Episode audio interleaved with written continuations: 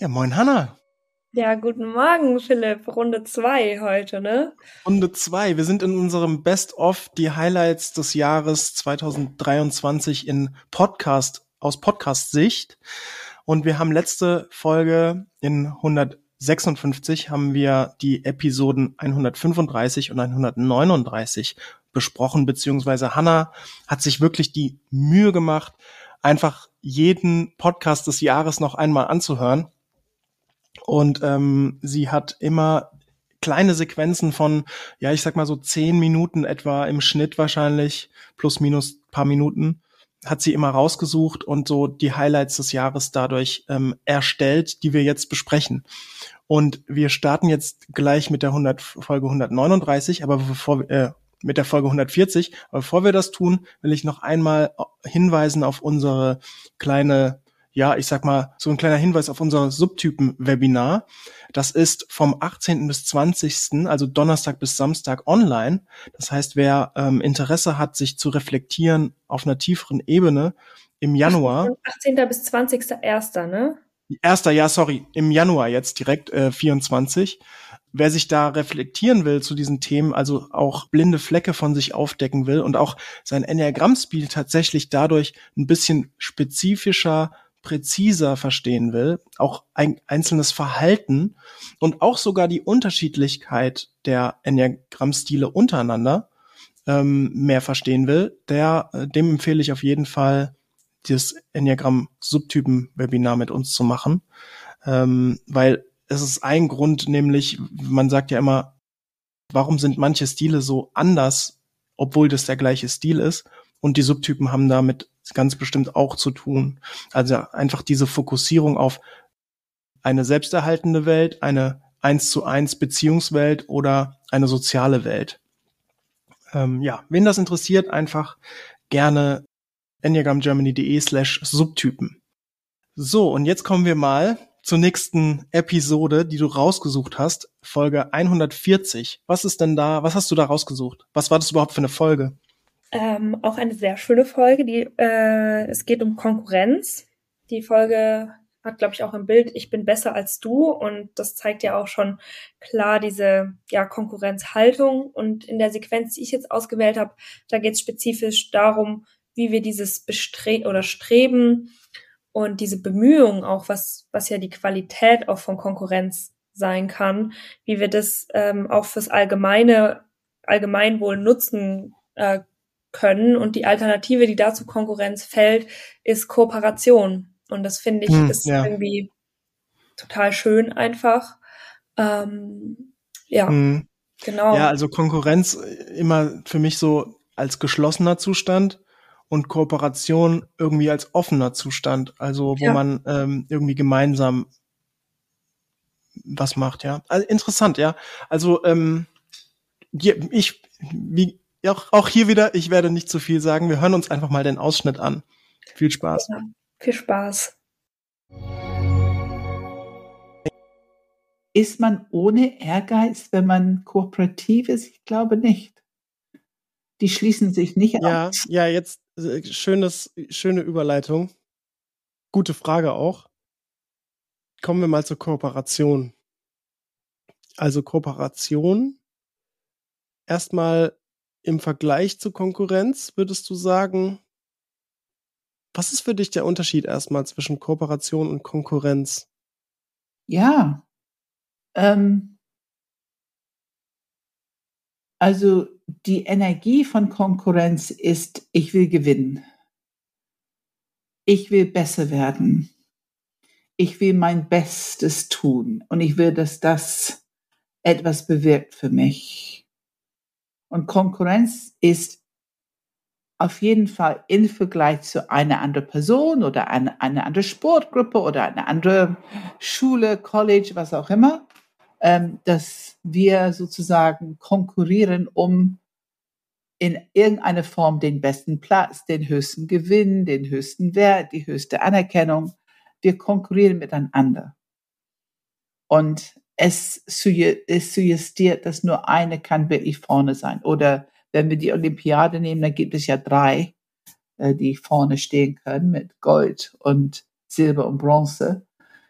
Ähm, aber es ist auf jeden Fall du oder ich. Also wir können nicht beide Erste werden. Wir können nicht beide die Besten, die Tops, die, die am meisten Bücher verkaufen oder ähm, ich muss an einen Kollege denken, der er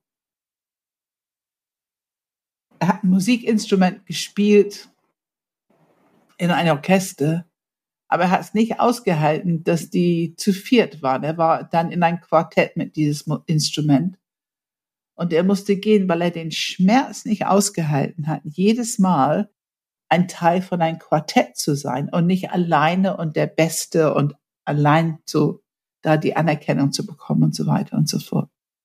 Und äh, wenn man die Themen kennt, ich kann es verstehen, es war schmerzhaft für ihn.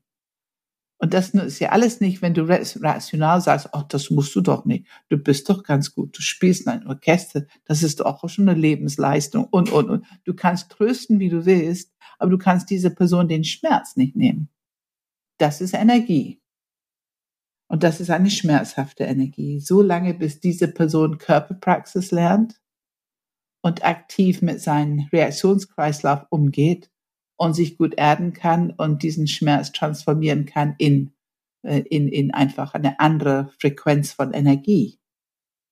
Wenn wir jetzt die Frage war, was ist der Unterschied zur Kooperation, dann ist man nicht in Vergleich zu den anderen, sondern es gibt dieses und, dieselbe Situation in ein Quartett. Wir spielen alle dieselbe Musikinstrument. Und wichtig ist, dass wir miteinander spielen, dass wir die, die uns einschwingen auf die Frequenzen und die Lautstärke und den Tempo und dass wir uns einschwingen aufeinander und dass wir sozusagen eins werden in die Schwingung, in die Frequenzen, in die Tonlage und so weiter. Also nicht du oder ich, sondern du und ich. Wir, gerade wir, wir sind zu viert besser als allein. Wir können mehr produzieren, wir können ein, ein größeren Effekt eigentlich haben zu viert, als wenn wir eine, jeder für sich alleine spielt. Ähm, wir können ein viel schöneres Kunst und Musik produzieren zusammen, gerade weil wir zu viert sind und nicht nur allein. Ähm, also das wäre so die Haltung, die ich für die kooperative Haltung äh, bezeichnen würde. Hm. Und das ist wirklich eine innere Haltung. Es gibt ja diesen, ähm, diesen schönen Spruch, die Summe, oh, wie war das? The, the whole is greater than the sum of its parts. Also das, das Ganze ist größer als die Summe der Einzelteile. Absolut, absolut. Wo wir auch wieder beim Wort Synergie sind, ne? Absolut. Synergie und ja. wir sprechen auch immer über die Intelligenz der Gruppe und Superintelligenz und, und, und.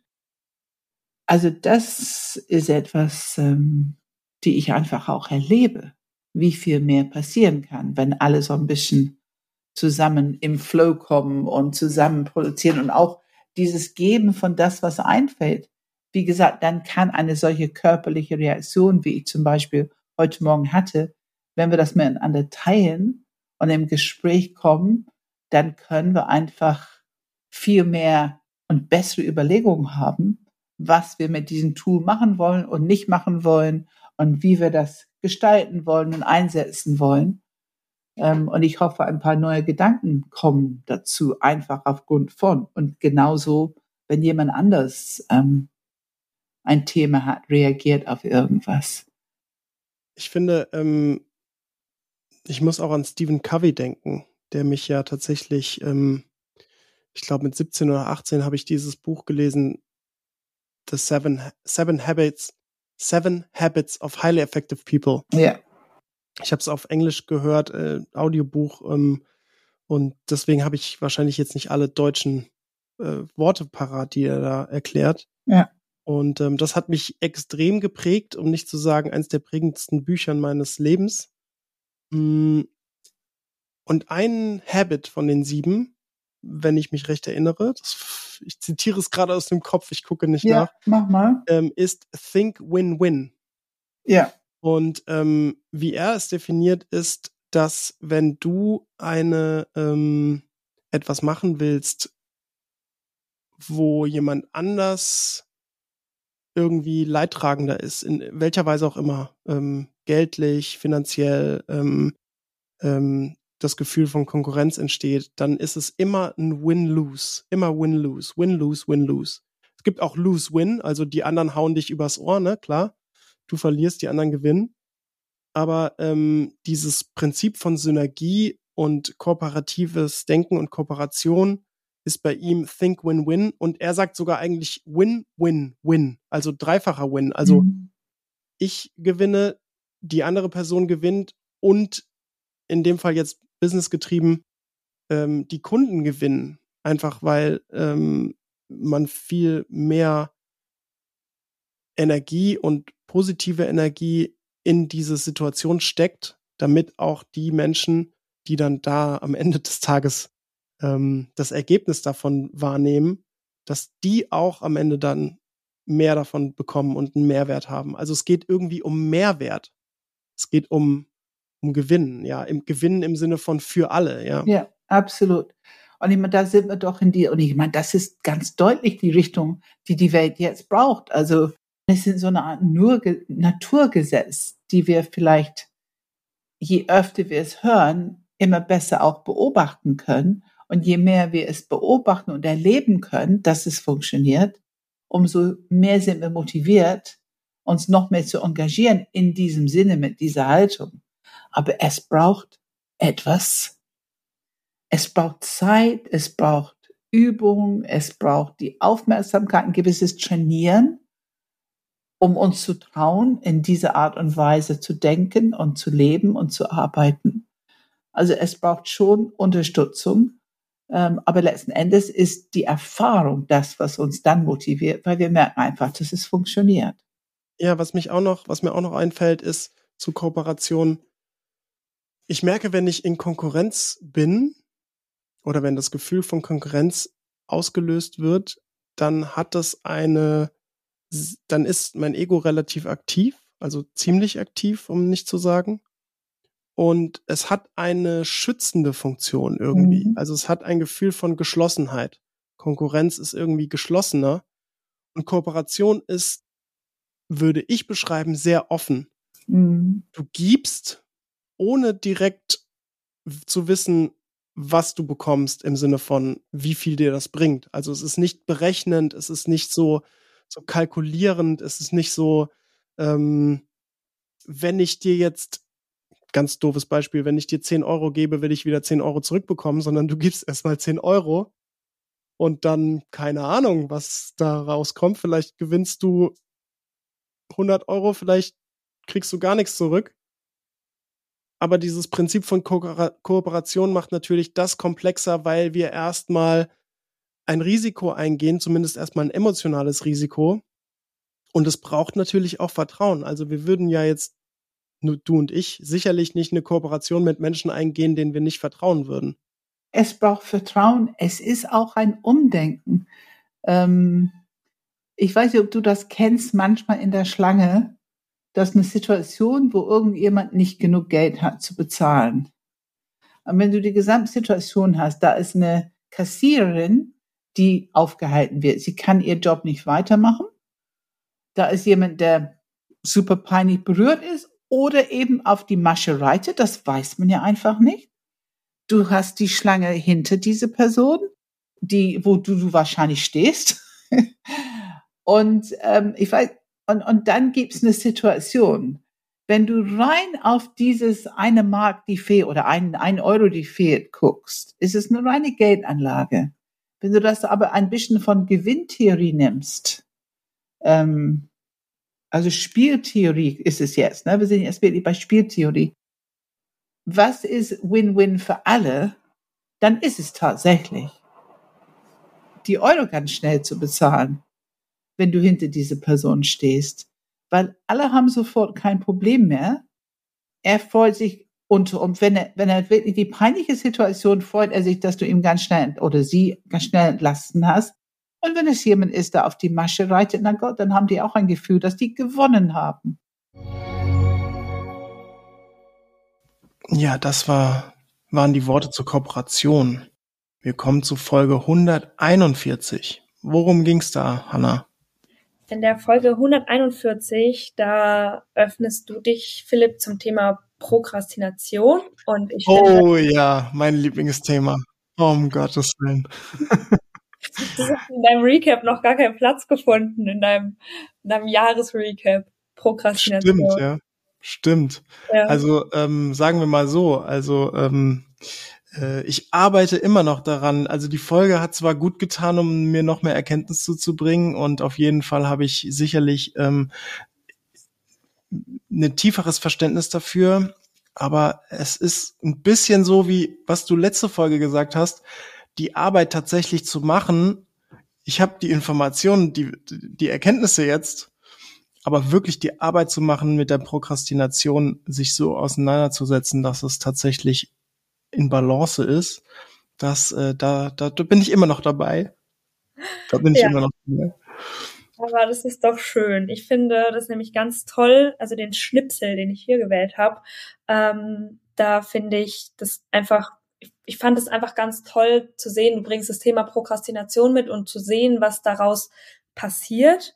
Und ähm, ja, auch so ein bisschen darüber, also ihr sprecht auch ein bisschen darüber, wann etwas wirklich zu einem Problem wird, wann man hinguckt und sozusagen das auch ein Problem für einen selber erst ein Problem sein kann, wenn man wirklich darunter leidet, also wenn das Leid erzeugt und diese, diese Definition zu haben und dann fand ich das von dir, Philipp, ganz toll, wie du gesagt hast, wie man damit umgehen kann, wenn man eben so leidvolle Probleme in sich spürt, wo man merkt, hm, ähm, da komme ich irgendwie nicht weiter. Und genau, da gibt ihr ganz tolle Ideen, wie man sich da begegnen kann, wie man sich da in Austausch gehen kann mit den eigenen Themen.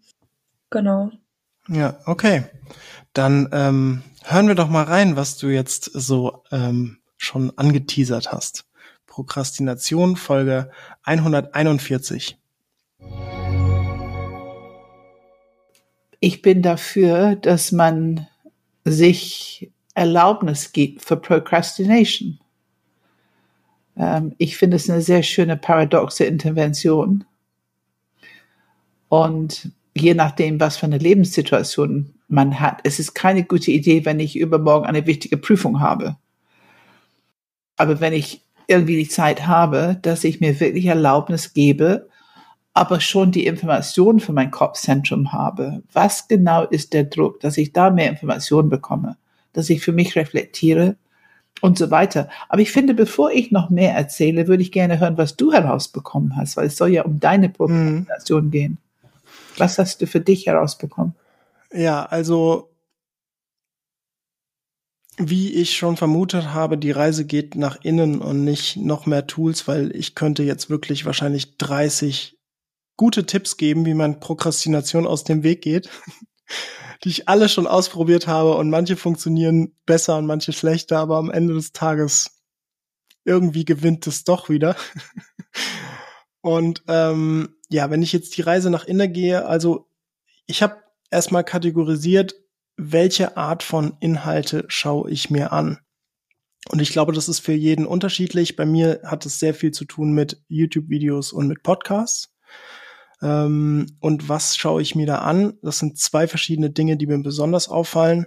Das eine ist, ich schaue mir an Themen, die die Welt bewegen, nenne ich es jetzt mal. ähm, also Themen, die die Welt bewegen, heißt ähm, aktuelle Debatten ähm, über Klimawandel, über ähm, Gendern, über äh, die Polarisierung der Gesellschaft, ja. über politische Themen, also auch ähm, ähm, ja, wo sind die, wo geht die Reise hin für die Zukunft? Wie kann man besser miteinander kommunizieren? Also alle diese Themen, ich sag mal gesellschaftliche Themen, die äh, groß diskutiert werden. Das ist die eine Säule, die ich mir sehr viel anschaue. Die andere Säule ist bei mir ähm, äh, Dinge, die, ich sag mal, mit denen ich mich unter anderem mit identifizieren kann, also Musik, ähm, Film, Sport, beziehungsweise nur ganz bestimmte Sportarten, aber ähm, Themen, die mit, die irgendwie Teil meines Lebens sind, die ich aber aktuell nicht so stark auslebe oder ausleben kann. Und das sind so die zwei Säulen. Erstmal grob.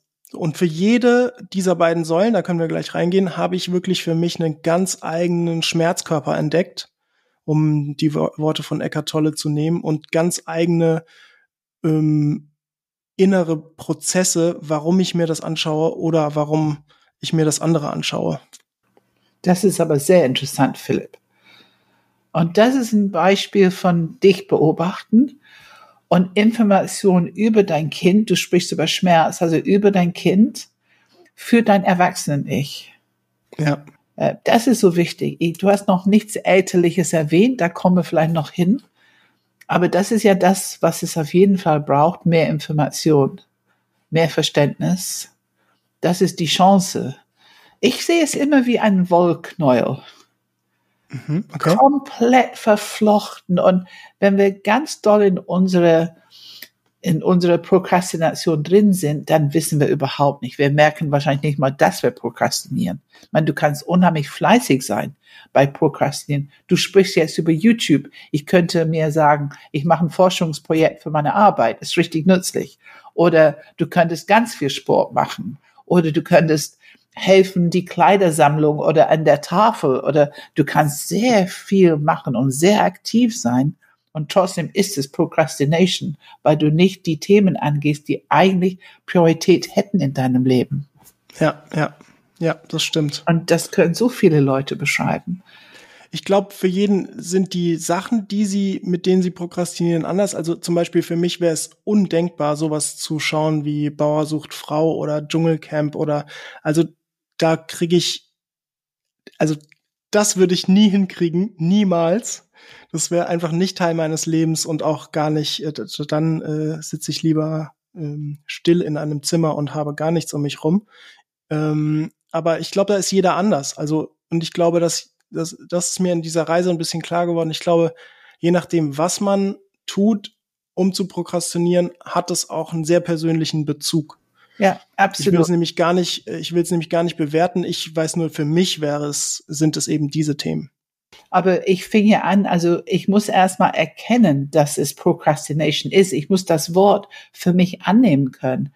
Das erste, der erste Schritt, ein Problem zu lösen, ist, ich muss erstmal ein, ein, ähm, eine Erfahrung, die ich mache, benennen können. Okay, ich mache was anderes, als was eigentlich dran wäre, ist das ein Problem? Und erst wenn ich den Schritt mache, okay, es ist Procrastination und es ist ein Problem, weil es in meinem Leben etwas bewährt, was ich nicht haben will. Erst dann, wenn wir an dem Punkt sind, haben wir den Problem genannt. Und diese Wollknäuel, wovon ich sprach, erst dann merkst du, okay, es ist ganz schön verflochten und man kriegt im Moment nicht mal ein kleines freies Stück. Aber wenn man anfängt mit Information, mit Reflexion, mit miteinander reden, mehr drüber verstehen. Mit der Zeit kann man ganz klein, Millimeter für Millimeter oder vielleicht Zentimeter, wir wollen großzügig sein, Zentimeter für Zentimeter, kannst du diese Wolke anfangen auseinander zu poolen und es wird natürlich immer interessanter. Hast du das auch so erlebt? Fandest du es interessant, diese Beobachtung bei dir? Ja, absolut. Also ich, äh, ich habe da richtig Spaß dran gehabt, muss ich gestehen, äh, dass ich, dass ich das beobachte und dann habe ich irgendwie, bin ich joggen gegangen oder keine Ahnung, habe Sport gemacht und dann hatte ich eine neue Erkenntnis, ach, das ist es. Ah, okay, interessant. Ja, Also ähm, das ist wirklich was, was ich immer wieder erlebe und auch merke in, in kreativen Umsetzungen und diese Antwort, ähm, was ich jedem empfehlen kann, ist die Frage sich zu stellen, die Frage ins Bewusstsein zu rufen, welche Frage es auch immer sein mag. Es muss gar nicht diese Frage sein, aber irgendeine Frage wirklich ganz bewusst ins Bewusstsein zu rufen und dann nicht mehr darüber nachzudenken. Mhm. mhm. Das ist, was ich merke, für mich ganz viele interessante Erkenntnisse oft bringt. Ja, ja. Nicht mehr darüber nachzudenken, ja, aktiv. Ja. ja, das war die Folge 141 zu meiner Prokrastination. Und wir gehen weiter zu 142. Und was ist das Thema bei dieser Folge? Genau, die, das, die Folge 142, das ist für mich eine der wirklich Filet-Folgen dieses Jahr, wenn man das so nennen kann. Ich finde die ganz, ganz toll. Okay. Und es geht ähm, darum, die nennt sich Wir haben keine freie Wahl.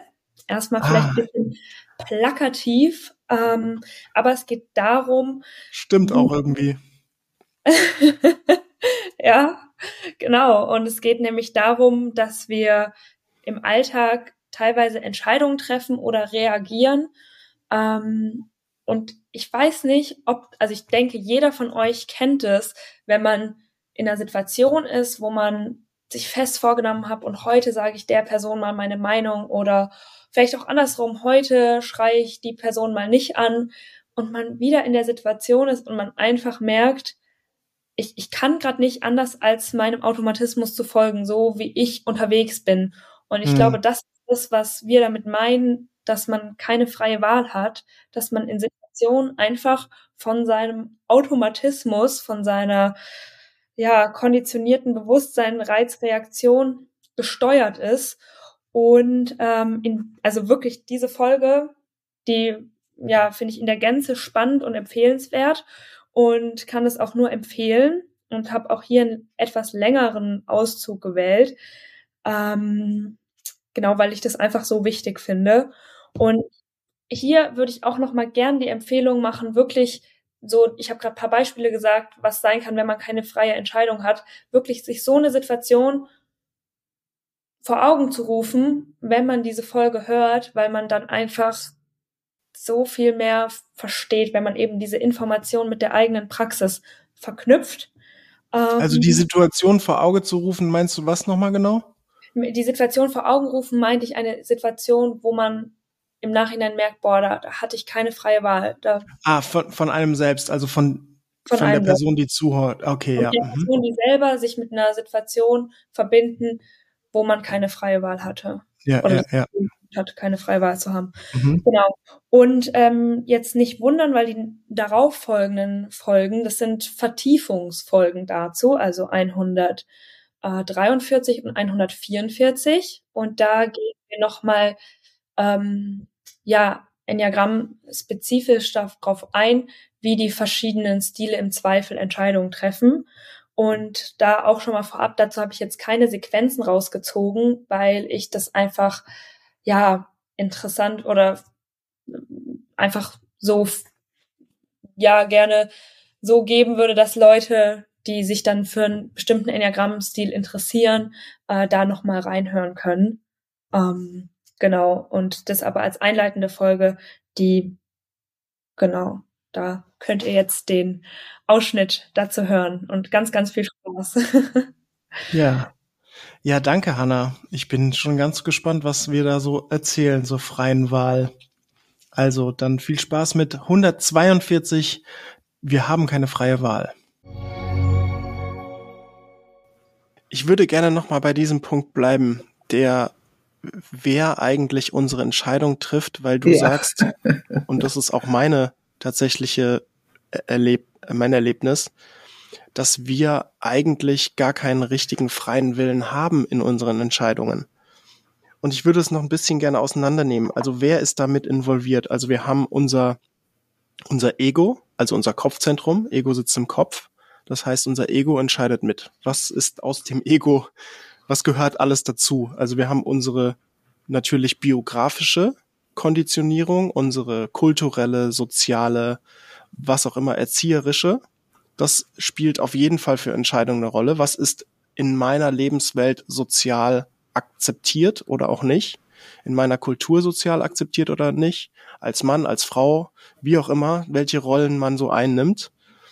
Ähm, das ist die eine Schicht, aber dann ist natürlich die für uns viel spannendere Schicht der enneagrammatische Hintergrund, also die Enneagrammstruktur mit unserer Fixierung, Leidenschaft, Abwehrmechanismus, alle diese Sachen, die Her unser Zentrum, Herz, Kopf, Bauch, unsere Subtypen spielen eine Rolle in den Entscheidungen. Also es ist so viel involviert und es ist schon fast, also wenn ich da so drüber nachdenke, wie viel da involviert ist in unserer Konditionierung, ist es ja fast unmöglich, eine eigene Entscheidung zu treffen. Also. Ja, ähm, ich meine, man kann es vielleicht ganz einfach ausdrücken. Wir treffen erstmal ego-gesteuerte Entscheidungen, grundsätzlich und immer, bis wir ein bisschen mehr Information, Bewusstsein haben, bis wir ein bisschen mehr Luft schaffen, unsere inneren Beobachter zumindest mitzunehmen. In dem Moment haben wir schon die Chance für mehr Freiwille. Erst wenn wir wach und bewusst sind mit diesen inneren Beobachtern, wenn wir gut geerdet sind, wach sind, dieses, was der Tolle sagt, hier und jetzt wach sein, dann haben wir eine, zumindest ein bisschen mehr freie Entscheidung. Aber auch noch nicht so viel. Das ist ja erstmal wenig am Anfang. Hm. Ähm, weil wie viel Wille haben wir, wissen wir, wie wir Wille aktivieren. Wenn ich ein Kopfzentrum unterwegs bin oder Herzzentrum unterwegs bin, bleibt das theoretisch. Aber ich weiß noch nicht, wie ich mein freie Wille mhm. aktivieren kann. Ähm, also es ist immer ein Kombi von Information, Kopfzentrum, Herz im Sinne von wie, wie viel davon nehme ich an, vom Ego her, mache ich Luft, akzeptiere ich mich, dass das ein Ego-Thema ist, dass ich da was anderes entscheiden könnte? Und wie viel Bauchenergie habe ich, geerdet zu bleiben, präsent zu bleiben und an diese schwierige Stelle zu bleiben, weil wenn wir anfangen mit freier Wille, aber gegen unser eigenes Ego Entscheidungen zu treffen, dann ist es meistens eine herausfordernde körperliche Erfahrung. Ne? Mhm. Dann fangen wir an zu reagieren, dann kommen unsere Abwehrmechanismen online, dann, dann meckert unser Subtyp, hey, ne? Also, die Leidenschaft springt an und es verursacht Stress. Also, wir haben so viele Faktoren, biologische Faktoren, die einfach anspringen, wenn wir anfangen, gegen diese automatische Programmierung uns zu verhalten. Also, mhm. es ist schon komplex. Es ist schon komplex. Das Paradoxe ist, glaube ich, dass wir denken, also ich bin davon auch absolut, äh, auch heute noch, äh, überhaupt nicht davor gefeit. Ich denke nach wie vor, ich treffe total freie Entscheidungen. Also wir denken, wir, wir, wir entscheiden. Nee, also die einzige Person, die Entscheidung trifft, bin ich. und äh, ich war und und mein und ich habe überhaupt keine Konditionierung. Also ich treffe Entscheidungen aus meinem freien Willen heraus keiner sagt mir, was ich entscheiden muss, also ist es meine Entscheidung. Und ähm, dieses Paradox auf die Schliche zu kommen, finde ich extrem wichtig, weil wir ähm, ja, wir haben, das habe ich auch noch vergessen zu erwähnen, wir haben Glaubenssätze, wir haben unseren emotionalen Reaktionskreislauf, die uns immer wieder auf das Gleiche zurück leiten. Also wir haben im Re emotionaler Reaktionskreislauf haben wir über Folge 39 und Folge 122 haben wir darüber gesprochen. Falls jemand da mehr hören will. Aber dieser Kreislauf, der hält uns in diesem, in dieser Entscheidungsschleife von alten Mustern, alten Skripten, alten Programmierungen, über die wir keine ja, keinen freien Willen haben und der uns psychologisch sicher hält. Die beste Entscheidung ist für uns die psychologisch erstmal sicherste Entscheidung. Genau. Und auch einfachste. Ja, einfachste, ja, genau. sicherste genau. und einfachste. Die uns nicht die, die am wenigsten Angst auslöst, am wenigsten ja, genau. Wut auslöst, am wenigsten ja. was auch immer auslöst. Ja, ja. Aber wenn, ich, wenn du es nicht weißt, dann kannst du nichts anderes machen. Also du musst erstmal dieses Bewusstsein entwickeln, ach, guck mal, wie das jetzt hier läuft. Und dann brauchst du den Mut, Vertrauen zu entwickeln in dein Diamant. Das ist nicht von vornherein leicht. Es ist es genau da zweifeln wir uns noch mehr an. Das Ego möchte offensichtlich nicht so gerne, dass wir richtig selbstbewusst mit unserem Diamant unterwegs sind, weil ich glaube, das Ego verliert ein bisschen Kontrolle. Oh ja, Ne? Oh ja. Oh das ja. Ego verliert Kontrolle und das mag es gar nicht gern. Ego ist, äh, also, so wie wir immer sagen, Bauchzentrum ist Lebensenergie. Ich glaube, Le Ego ist Kontrolle. Ego ist Kontrolle. ist gleich Kontrolle. Ja, ja, ja, hat auch seine Funktion. In einer mathematischen Gleichung wäre Ego Kontrolle. ja, ja. Hat ja auch irgendwo was Gutes, ne? Es will uns sicher halten. Ähm, ich bin immer, ich wertschätze immer beides. Also das, wenn wir, ja, wenn wir ja. eine mutige Entscheidung treffen können, ne, wir sind es bewusst und wir merken, okay, mein Diamant sagt, und hm, das ist schwierig für mich noch, das zu vertrauen, aber ich bin mutig, ich probiere das jetzt aus. Und dann halte ich die unangenehmen Gefühle, Angst oder Wut, was auch immer es in mein System auslöst, oder Scham oder Wertlosigkeit. Ich meine, was hast du für Reaktionen, wenn du mal dein Diamant leben lässt und dich ein bisschen vertrittst und durchsetzt?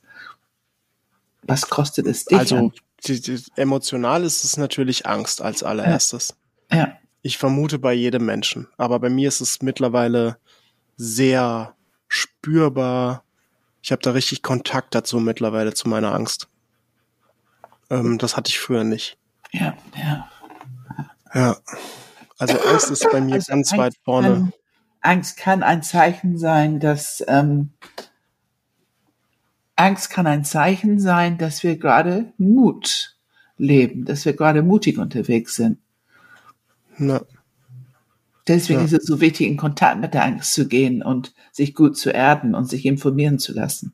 Ja. Worum geht es hier? Ich glaube, das will ich nochmal unterstreichen. Das ist mir ein bisschen untergegangen am Anfang jetzt. Ähm, dass das Ego, äh, wir sind der Auffassung, dass Ego nichts erstmal per se Schlechtes ist. Nee, Ich glaube, bei vielen, ähm, in vielen, ja, Wortgebrauchen oder auch in spirituellen Bereichen, da ist es so overcome the ego, also auch Erleuchtung und Nirvana und alle diese Sachen ähm, sollen ja das Ego komplett aushebeln, dass es nicht mehr existiert. Und ich weiß nicht, ob das geht. ich weiß nicht, ob es geht. Ich habe noch keinen kennengelernt, der kein Ego hat, egal wie äh, lange die Personen schon unterwegs sind. Aber vielleicht gibt's ja diese Menschen, keine Ahnung. Ich, vielleicht werde ich eines Besseren belehrt. Also ich, weiß würde, nur, dass das. Ja. also ich würde sagen, es gibt Zustände, wo das Ego nicht mehr nichts mehr zu sagen hat. Also wo, wo man praktisch nur Körper und nur Energie wird und dann ist keine Abgrenzung mehr und dann ist auch kein Ego mehr. Aber das ist ein Zustand. Sobald du aus diesem Zustand rauskommst und wieder im Leben unterwegs bist, dann ist natürlich dein Ego wieder da.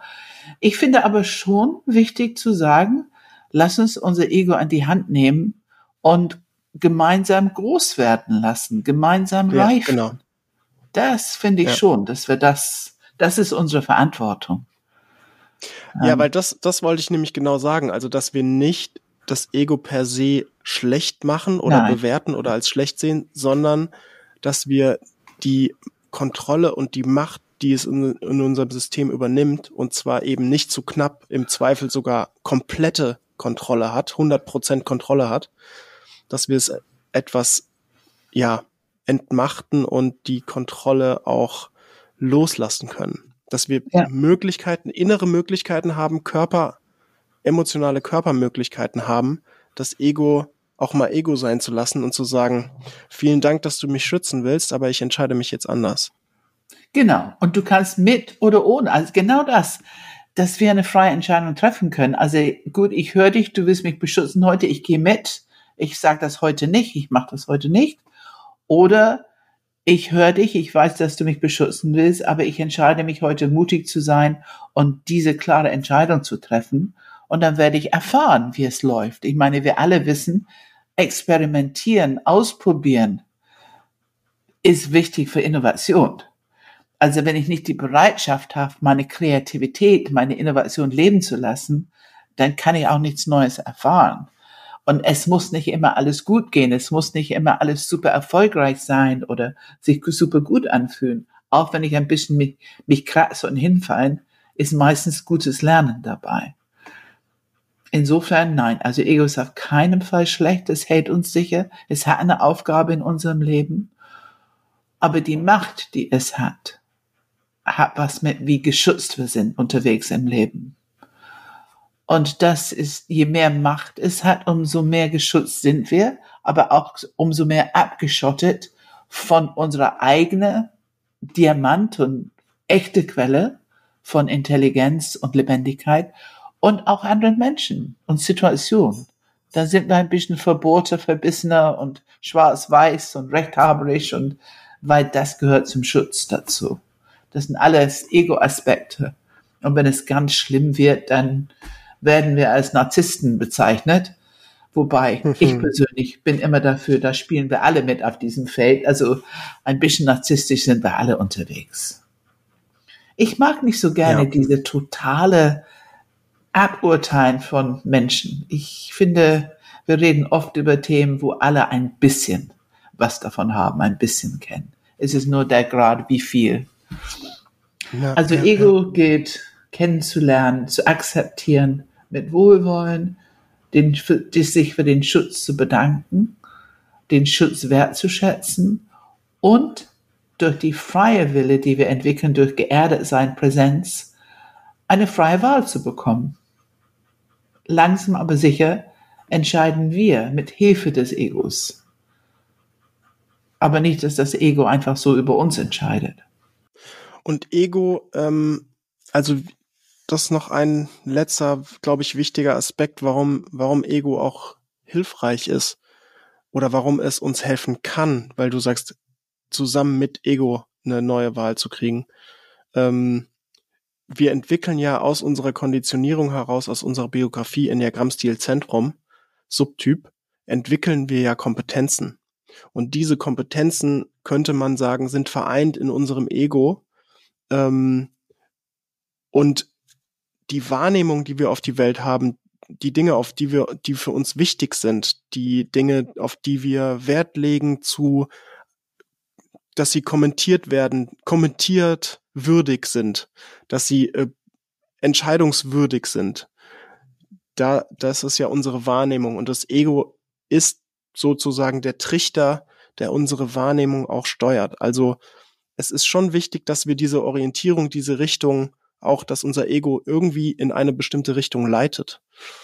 Nur eben die Macht etwas, etwas ja, weniger wird. Ja, es ist, ja. Ich, weißt du, wenn man so Bilder machen, so der erste Bild ist, das Ego hat uns wirklich im Griff. Man könnte auch sagen Würgegriff. Also, das Ego hat uns komplett im Griff, bis wir anfangen, bewusster zu werden. Und das ist nicht schlecht, das ist erstmal wichtig gewesen. Ähm, aber wenn wir anfangen, das bewusst zu werden, eine Wahl zu bekommen, andere Entscheidungen zu treffen, unsere Aufmerksamkeit auf was anderes zu lenken, alleine das ist eine Entscheidung. Und das ist am Anfang keine einfache Entscheidung oder es kann herausfordernd sein. Ähm, aber damit nehmen wir ein bisschen die Kontrolle weg vom Ego und wir bekommen ein bisschen freie Wille. Ja, das war Folge 142 zur freien Wahl und äh, die Info nochmal 143 und 44 war die Empfehlung von Hannah, weil wir da in die einzelnen Stile gehen. Das ist schwierig, da was einzeln rauszuziehen, die nochmal ganz zu hören. Deswegen, Hannah, kommen wir jetzt zu Folge 145. Was war die Folge? Genau, die Folge war, wer kontrolliert ähm, meine Beziehung? Und ähm, darum, dabei geht es um die Abwehrmechanismen auch mhm. ein sehr spannendes Thema. Ich weiß nicht, in welcher ähm, Seminar kommt die bei euch nochmal? Beziehungsbaustein. Immer Beziehungs Ende, Sept Ende August, Anfang September ist Beziehung mit dem Enneagramm. Und die Abwehrmechanismus haben ein absolutes, besondere Stellung für uns in Beziehungen.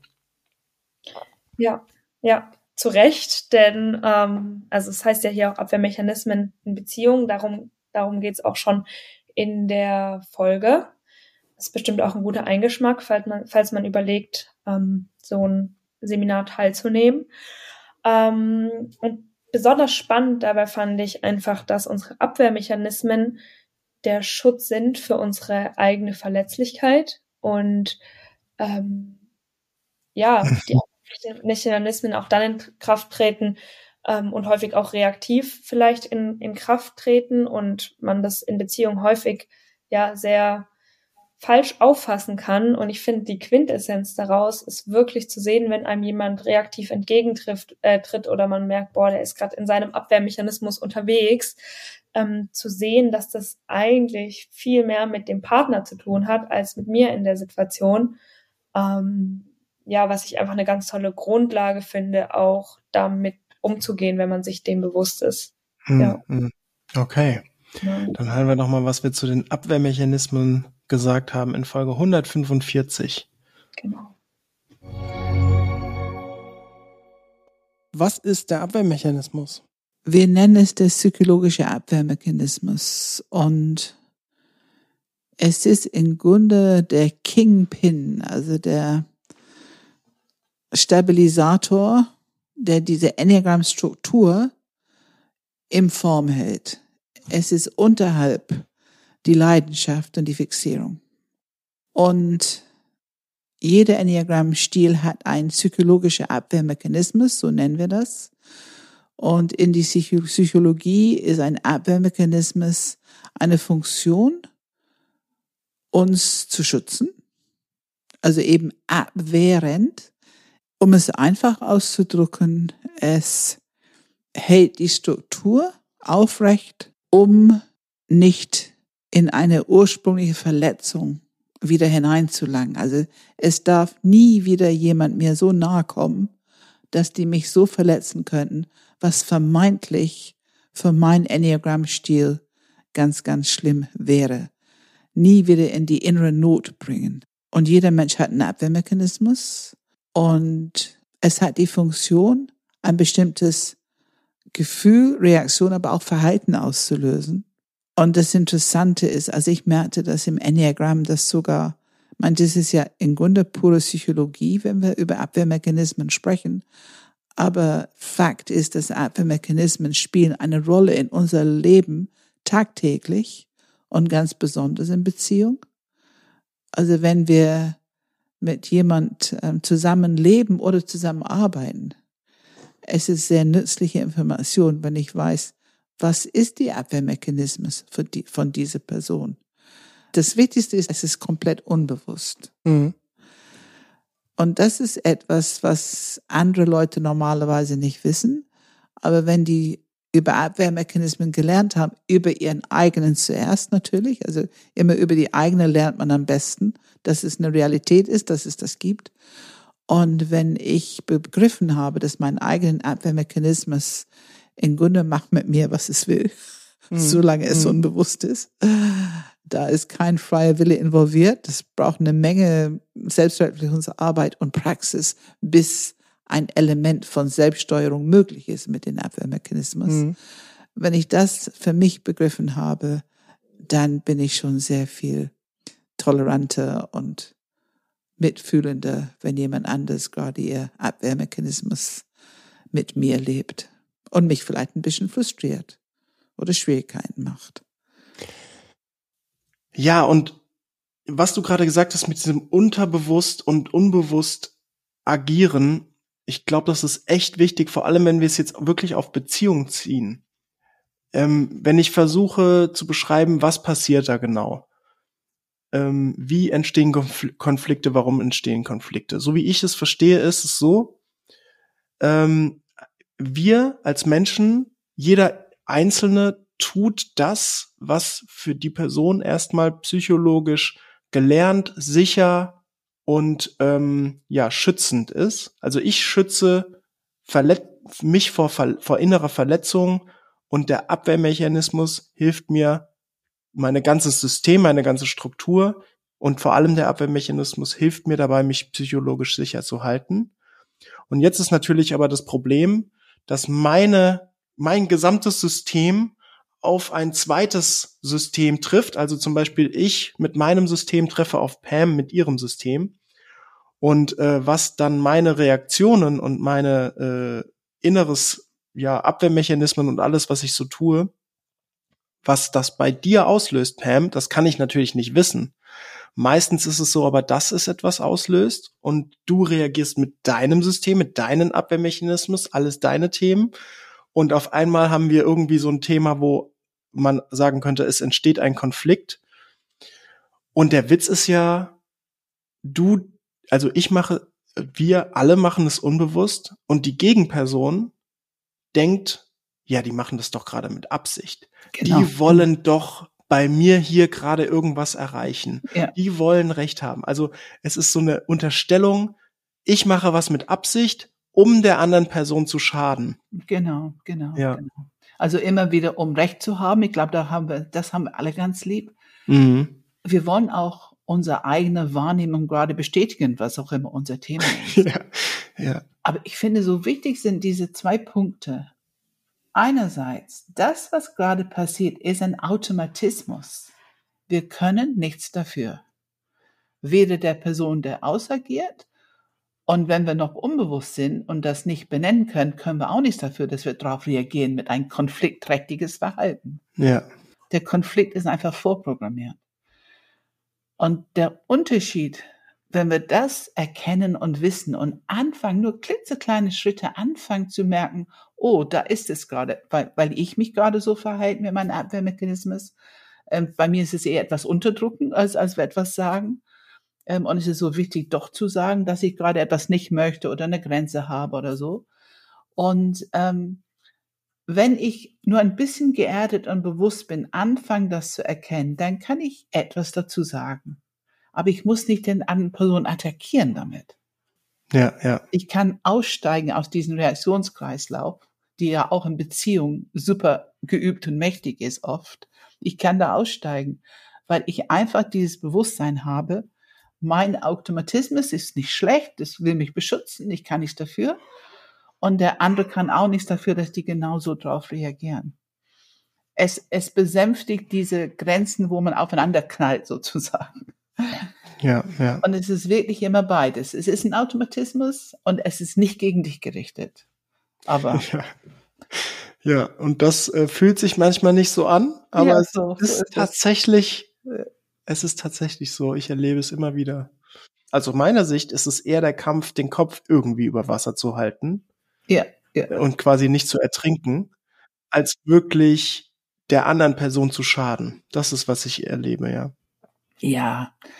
Und ich meine, gut, Kopf über Wasser halten oder auch manchmal sind wir einfach wütend. Wir wollen Recht haben. Also manchmal ist es einfach. Ja, ja, genau, ja. Ähm, aber es ist unsere einzige Möglichkeit, überhaupt in Konflikt zu gehen. Wir haben keine andere Möglichkeit erstmal, bis wir ein gewisses Bewusstsein dafür entwickelt haben und einfach Alternativsprache, Alternativmöglichkeiten.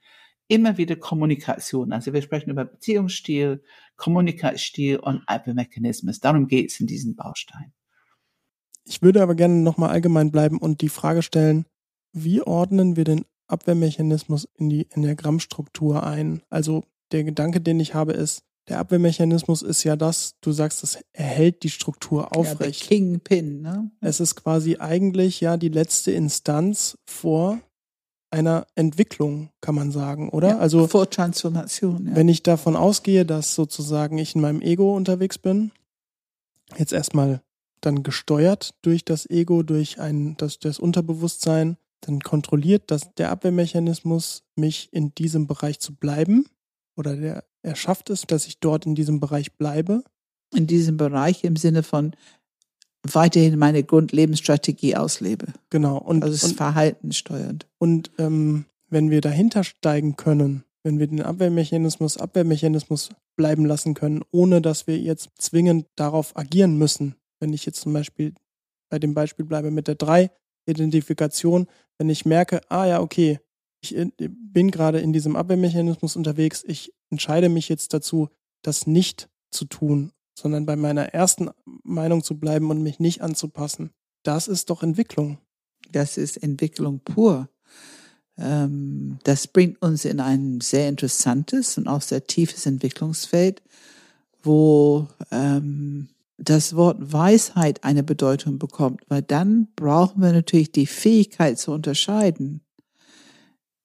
Wir haben ja oft einen guten Grund, warum es gut ist, mich nochmal neu anzupassen. Es ist nicht immer schlecht.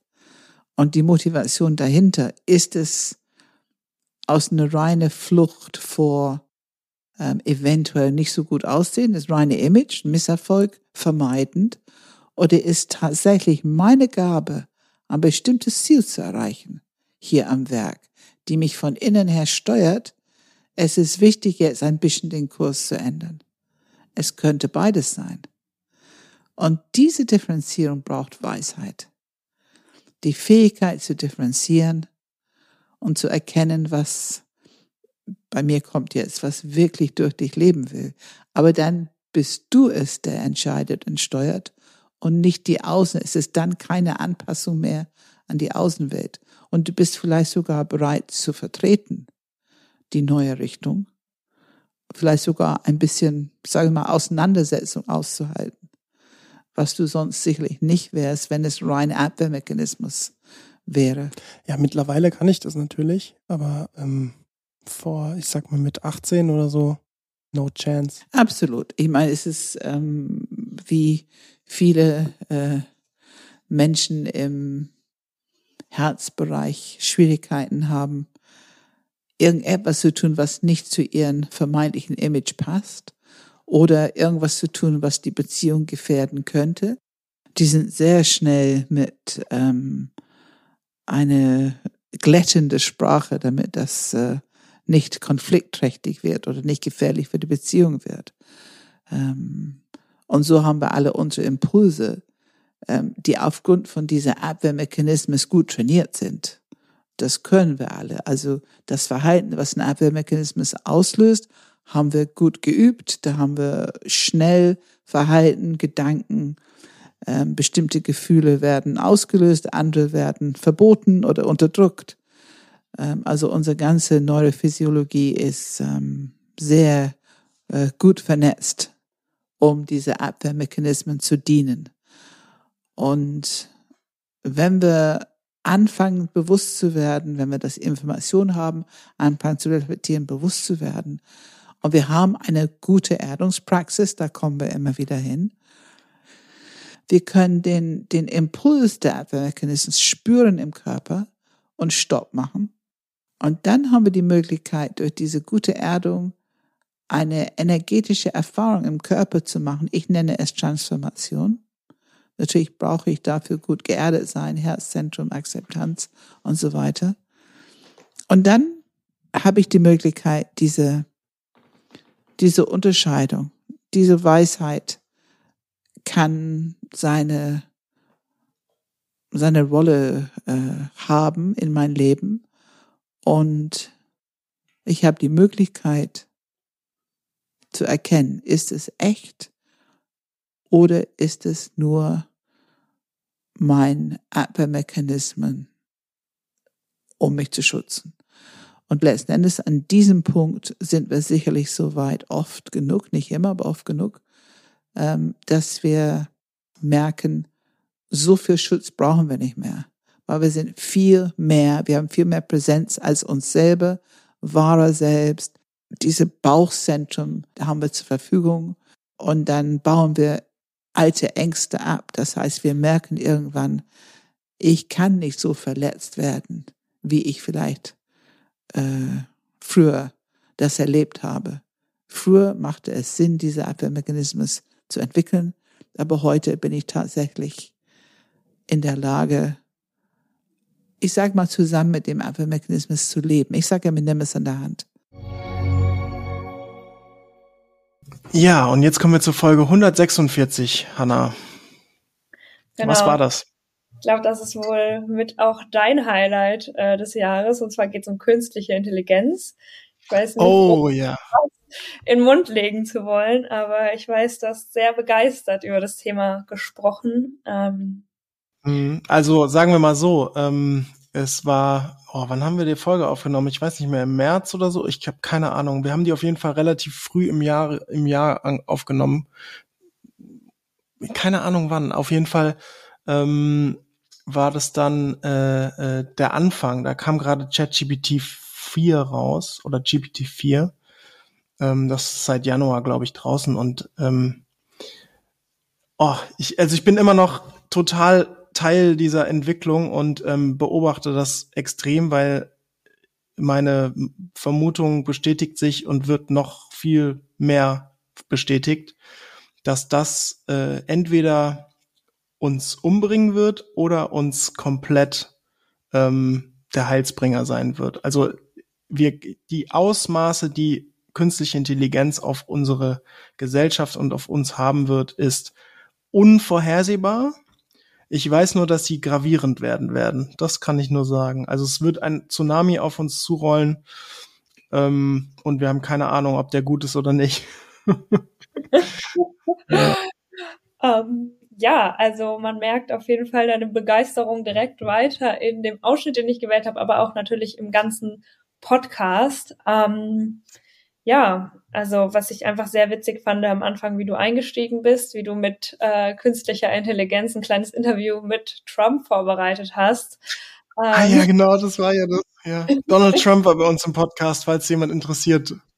Ähm, ja sehr interessant, lohnt sich auf jeden Fall reinzuhören. Das ist tatsächlich aber nicht ein Schnipsel, den ich gewählt habe. Und zwar da geht es wirklich darum, bei diesem ganzen Tsunami, der da auf uns zurollt, ähm, welche Kompetenz wir brauchen in uns Menschen ähm, in einer Welt von immer stärker größer werdenden künstlichen Intelligenz, welche mhm. Kompetenz wir aber auch generell als Menschen brauchen, unabhängig davon und zwar ähm, geht es darum, dabei um die Kompetenz der geprüften Realität. Also weil ja. einfach viel suggeriert werden kann und die geprüfte Realität in uns zu aktivieren, was Pam und Philipp damit meinen, wenn sie über ja wirklich dieses diese diese Öffnung in den drei Zentren reden und aber auch ähm, ja eben diese geprüfte Realität für sich selber. Und ich glaube, das ist was, was immer wichtiger wird, gerade in Fake News und ähm, künstlicher Intelligenz. Und mhm. das ist der Kern, der dazu gehört, was jeder dazu wissen sollte. Und ja, genau, viel Spaß dabei. Also wenn ich da so hineinspüre, ich höre dir zu und ich spüre hinein es reduziert uns wieder auf diese Uraufgabe, die Kernaufgabe, die im Grunde die alten Griechen schon festgestellt haben. Politik kann nur funktionieren, wenn die Menschen mit Moral, Ethik, Integrität unterwegs sind. Vor einige tausend Jahren, 2000 Jahren, zweieinhalbtausend Jahren, waren die schon damit unterwegs. Sokrates auf jeden Fall, als er diese Begriff mit Demokratie und so weiter, als die das alles da besprochen haben. Und wir kommen immer wieder zu dem, den Guten im Menschen. Ich glaube, im Grunde gut. Also die Menschen sind im Grunde gut. Das glaube ich auch, ja. Mhm. Und in, wir sind im Grunde intelligent. Und wir haben genug zur Verfügung, um mit dieser neuen Entwicklung umzugehen. Also das Gefühl habe ich ganz tief in meinem Körper. Und dann kommt die Ausrufungszeichen, Achtsamkeit, die jeden Tag und immer wieder aufs Neue einfach wichtig ist. Die ist in jede Beziehung wichtig. Ähm, und dann haben wir das Thema, wann sind Menschen, wann verlieren die diesen Kontakt zu Moral, Ethik, Integrität.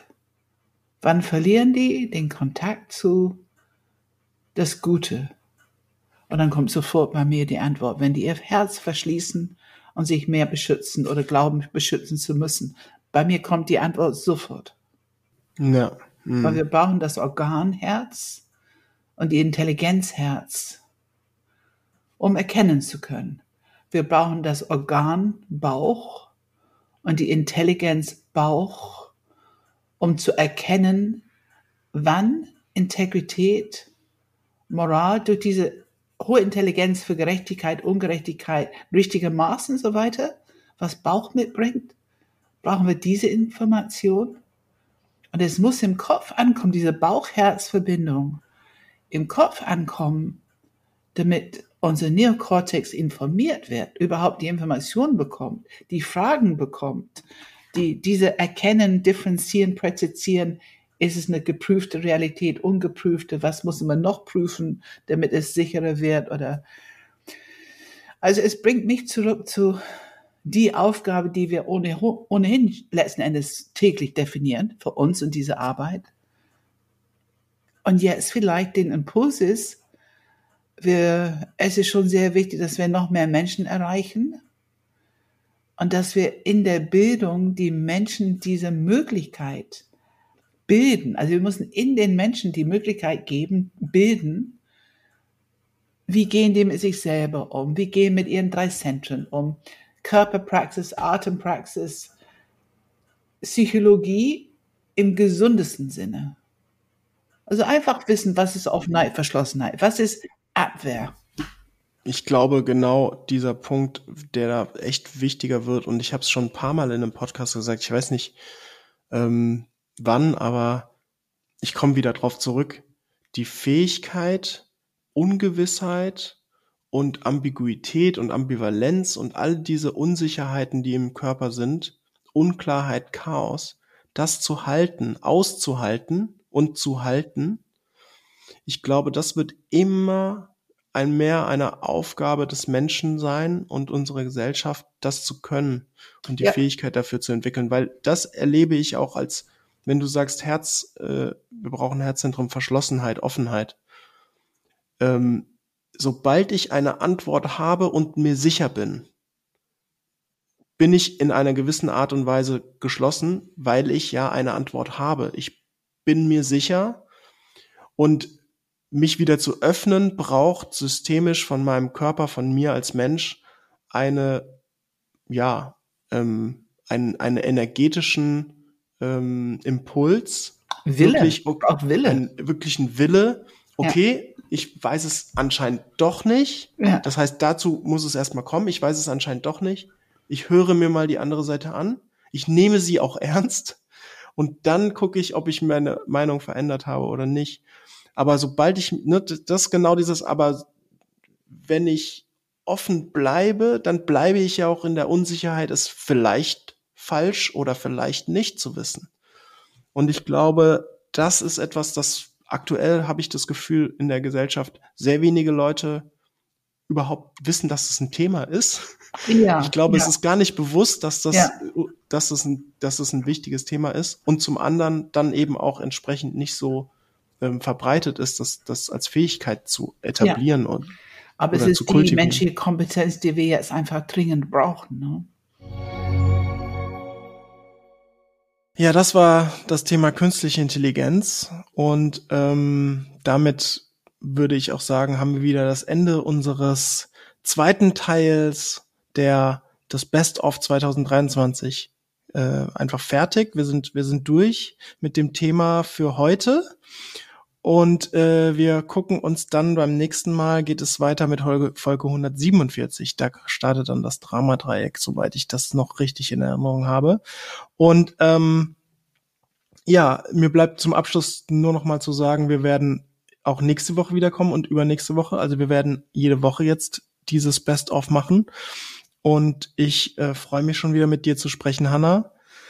Und wenn wir, wenn ihr Interesse habt, dann geht einfach auf enneagramgermany.de. Da haben wir viele Angebote, die das Enneagramm vertiefen, die äh, wirklich diese Selbstreflexion ermöglichen, das Verstehen von Menschen, von sich selbst, mehr äh, Verständnis zu bekommen, wie funktionieren wir eigentlich als Menschen und auch als Enneagrammstile.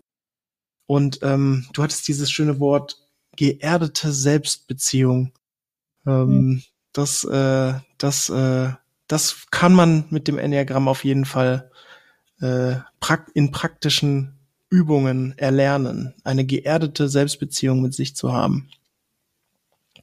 Okay, danke Hanna. Es war wieder sehr schön mit dir und wir sehen uns in einer Woche. Bis dann.